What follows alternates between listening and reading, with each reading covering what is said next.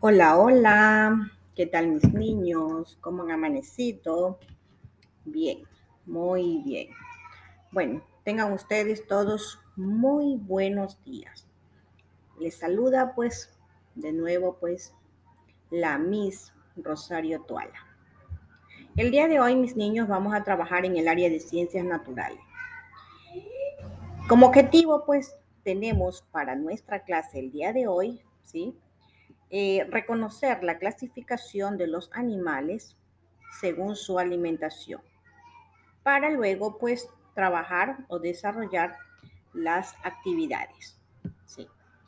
Bueno, mis niños, la mayor parte de los animales, según sus hábitos alimenticios, se pueden clasificar en tres grandes grupos fundamentales.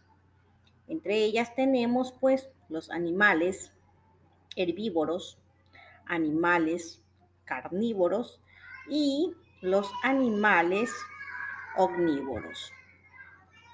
Bien, eh, según su alimentación, pues los animales carnívoros se alimentan de la carne de otros animales. Por ejemplo, el león, el águila, entre otros. Los animales herbívoros se alimentan de plantas y otros vegetales, por ejemplo, la jirafa, la vaca. Y los animales omnívoros se alimentan, ¿sí?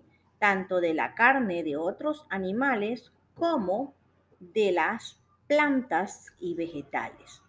Por ejemplo, el ser humano, ¿sí? Tiene una alimentación omnívoro. ¿Por qué? Porque los seres humanos, pues, comemos de todo. Asimismo, pues, el oso, ¿sí? Todos ellos son, tienen una alimentación omnívoros.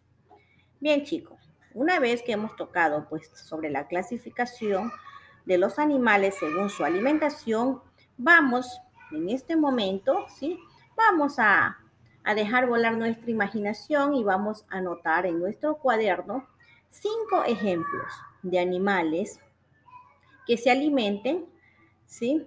de manera carnívora, omnívora y herbívora. ¿sí? Vamos a realizar esa actividad en este momento.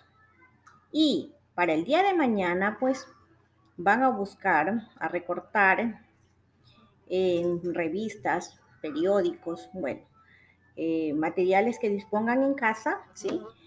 Van a recortar imágenes de, de estos animales, ¿sí?